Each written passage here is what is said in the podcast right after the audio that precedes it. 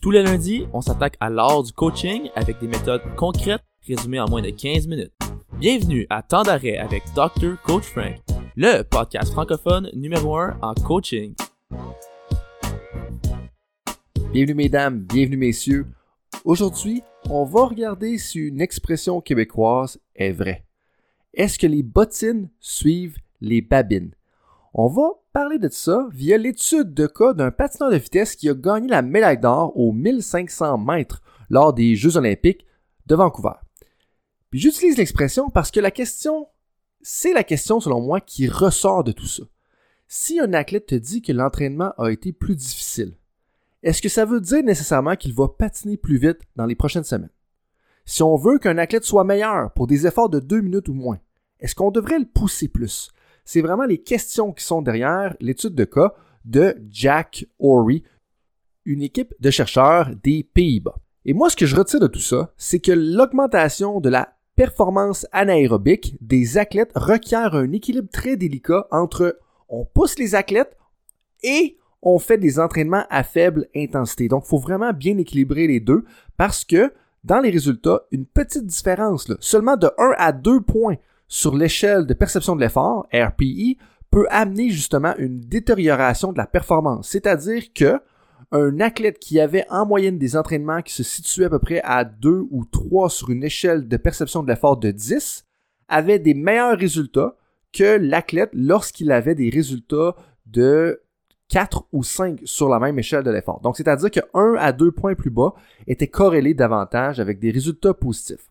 Pour ceux qui sont pas sûrs de démêler tout ça, tout ce que je viens de mentionner, on va plonger dans l'article pour décortiquer un peu qu'est-ce que ça veut dire. En gros, ce que l'équipe de Jack Ory a cherché à faire, c'est d'examiner la distribution de l'entraînement dans les quatre ans avant les Jeux olympiques de Vancouver qui ont amené justement un athlète à gagner la médaille d'or aux 1500 euh, mètres en patinage de vitesse. Donc, tout ça pour dire là, aussi que c'est un petit peu étrange que l'article a été publié là, justement l'année dernière, donc en 2020, mais qu'on parle des Jeux olympiques de Vancouver. J'imagine que ça doit être une question de confidentialité, j'imagine que ça doit être une question de méthode d'entraînement. On voulait pas le publier dès le départ, mais bon, c'est assez rare qu'on a de l'information détaillée sur euh, l'entraînement d'un athlète qui s'en va aux Jeux olympiques, parce que, comme la plupart d'entre vous peuvent le savoir, hein, c'est quand même compréhensible parce que on veut garder un peu d'information pour soi-même quand on prépare des athlètes de haut niveau. Et donc, pour euh, étudier ce phénomène-là, ce qu'ils ont fait, c'est qu'ils ont fait une étude de cas. Ils ont ressorti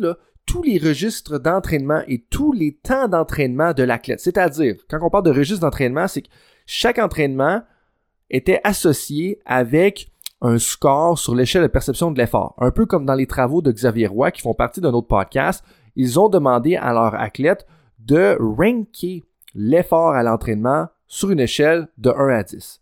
Ensuite de ça, ils ont ressorti le temps de chacun des types d'entraînement, que ce soit de l'entraînement spécifique, donc sur la glace, parce que c'est un patineur de vitesse, de l'entraînement en simulation, soit du patin à roue alignée, de l'entraînement non spécifique, que ce soit le cyclisme ou la course, et la musculation, donc bien entendu en gymnase. Et quand ils ont ressorti tout ça, ce qu'ils ont essayé de faire, c'est de corréler, voir la corrélation entre le volume et la perception de l'effort avec la puissance moyenne de l'athlète lors de la phase de préparation. C'est-à-dire que l'athlète, dans le but de faire le suivi de son entraînement, il faisait faire un test Wingate. Ils ont ressorti les résultats de ces 15 tests Wingate-là à travers les 4 ans pré-olympiques. Ils ont regardé ça match-tu là, avec le volume et la perception de l'effort qui a été noté par l'athlète et par les entraîneurs? Eh bien, la réponse courte à cette question-là pourrait vous surprendre. Premièrement, le plus haut volume dans les quatre dernières semaines avant le test Wingate était corrélé significativement avec des meilleurs résultats. C'est-à-dire que plus il s'entraînait dans les quatre semaines avant son test, plus il scorait haut dans son test de puissance. Bon, on pourrait se dire, est-ce que c'est dû à la surcompensation? Probablement, mais ce qui est particulièrement intéressant, c'est que la différence de volume se situait spécifiquement dans l'entraînement en musculation, c'est-à-dire que pour quelconque raison, lorsqu'il faisait plus d'entraînement en musculation dans les quatre dernières semaines avant son Wingate, il avait tendance à scorer plus haut, puis je pense qu'on peut déjà déduire certaines des raisons derrière tout ça. La deuxième chose à ressortir par rapport à la question que j'ai posée il y a quelques secondes, c'est que lorsque le RPE, donc le RPE, donc l'échelle de perception de l'effort était plus bas, l'athlète avait tendance à scorer plus haut lors de son test de puissance. Puis ça, c'est quand même ironique quand on y pense. C'est-à-dire que plus les entraînements étaient faciles, plus l'athlète allait avoir une puissance élevée lors de son test Wingate. Puis ça, il y a plein de petites choses qui peuvent ressortir par ça. Est-ce que c'est une question du fait que ben, si les entraînements étaient faciles, peut-être qu'il y a davantage récupéré? Si les entraînements étaient plus faciles, peut-être que ça veut juste dire qu'on a moins poussé l'effort au bout du seuil lactique. Ça, pour moi, c'est intéressant parce que des fois dans les sports comme le football, le hockey, où est-ce qu'on a des sports où est-ce que c'est à haute intensité pour des courtes durées, on a tendance à démoniser les entraînements à faible intensité. Puis moi, ce que je retiens dans tout ça, c'est que l'entraînement à faible intensité, c'est correct. Parce que si c'est correct, puis ça amène des résultats positifs pour un athlète qui a à faire un effort de 1 minute 45 en 4 ans, ben, ça va être correct pour une personne ou un athlète qui a besoin de faire 60-80 efforts de 10 secondes ou même à faire pour un athlète de hockey qui va avoir à faire peut-être 20 minutes d'effort divisé par 45 secondes à travers son match.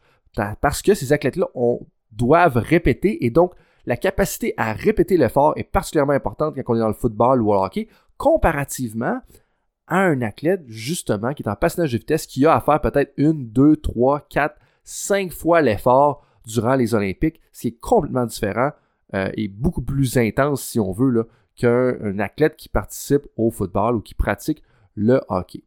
Et ça, ça venait confirmer en fait l'hypothèse des auteurs où est-ce que la méthode d'entraînement polarisée amenait un meilleur résultat au Wingate. C'est-à-dire qu'il contrastait un peu deux méthodes d'entraînement dans euh, l'article, euh, soit l'entraînement en fonction des seuils lactiques ou bien l'entraînement polarisé.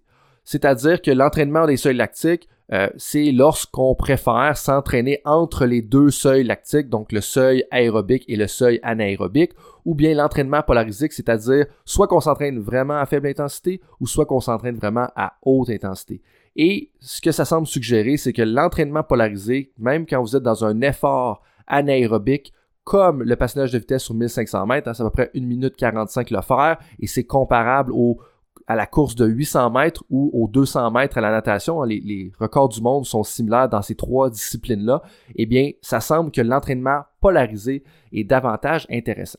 Et ça, ça a quelques répercussions intéressantes pour euh, nos coachs de sport d'équipe ou nos coachs de sport individuels. La première affaire qui ressort, puis pour moi est particulièrement évidente, euh, c'est d'utiliser l'échelle de perception de l'effort.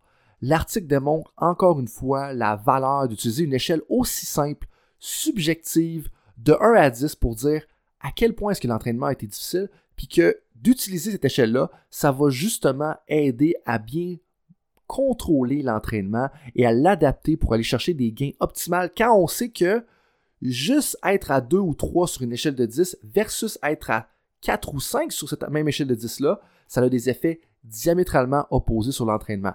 Puis euh, pour ceux qui n'ont peut-être pas saisi la nuance là, euh, que j'ai mentionnée tout à l'heure, c'est-à-dire que lorsque l'athlète avait noté qu'il était à 2 ou 3 sur l'échelle de 10, il avait tendance à scorer plus haut dans son win gates dans les 4 prochaines semaines, alors que quand il scorait en moyenne à 4 ou 5, il avait tendance à scorer plus bas. Et la différence, elle est significative dans les résultats, donc on peut vraiment s'y fier. L'autre chose qu'il faut retirer dans tout ça, c'est qu'il faut éviter de corréler la difficulté de l'entraînement avec la difficulté de l'effort. C'est-à-dire que un 1500 mètres en patinage de vitesse, c'est difficile, c'est douloureux, c'est pas plaisant. Même affaire pour un 800 mètres à la course ou bien un 200 mètres en natation. Mais c'est pas à cause que l'épreuve ou la compétition qu'on fait, elle est difficile, que l'entraînement doit être justement très difficile pour amener des résultats. Si on demande à des patineurs de vitesse de classer ou de catégoriser la perception de l'effort de leur épreuve de 1500 mètres, ils vont généralement le mettre à un 9 ou un 10 sur une échelle de 10. Mais dans cet article-là, on démontre que s'entraîner à 2 ou 3, une bonne partie du temps, ça peut justement amener à des améliorations de la performance. Donc, c'est pas à cause que ce qu'on fait comme compétition est difficile que notre entraînement doit être difficile et douloureux pour avoir des bons résultats. Et je pense que ça, une des seules façons de pouvoir bien le suivre, c'est justement d'utiliser un journal de perception de l'effort pour les athlètes. Et donc, les travaux de Jack Horry, qui vient des Pays-Bas, de la Hollande en d'autres mots, euh, nous démontrent encore une fois pourquoi peut-être les Hollandais font particulièrement bien au patinage de vitesse parce qu'ils ont peut-être compris certaines choses que nous, on n'avait pas compris et je pense que ça peut avoir des retombées pour votre pratique de coaching personnel. Et ça, bien, ça m'amène à la conclusion, c'est-à-dire que on doit recenser les données du journal d'entraînement de nos athlètes si on veut optimiser l'entraînement de la puissance dans des athlètes de haut niveau. Et ce samedi, on continue sur le thème de la préparation physique, même si on change un petit peu de sujet avec le professeur Martin Descarreaux de l'Université du Québec à Trois-Rivières. Professeur Martin Descarreaux se démarque par sa recherche sur les maux de dos et l'adaptation musculaire. Et pour l'épisode 48 de Temps d'arrêt, on discute bien entendu des maux de dos parce que c'est sa spécialité, puis vous allez comprendre ce que je veux dire en l'écoutant parler de ça. Mais on va aussi parler de l'activation des fessiers et des psoas, le rôle du coach dans la relation athlète et clinicien, et puis quelle est l'application pour le baseball? S'il y en a qui veulent de l'aide pour améliorer leur coaching, voir comment est-ce qu'on module justement un peu la planification annuelle, la distribution de l'entraînement, eh bien, je vous invite à me contacter via le euh, drcoachfrank.com. Et s'il y en a parmi vous qui ont des idées de sujets à couvrir pour la troisième saison, ben, écrivez-nous un courriel à info at, bettersport.ca. Coaches, préparateurs physiques, merci. Et on se rappelle, les bottines ne suivent pas nécessairement les babines.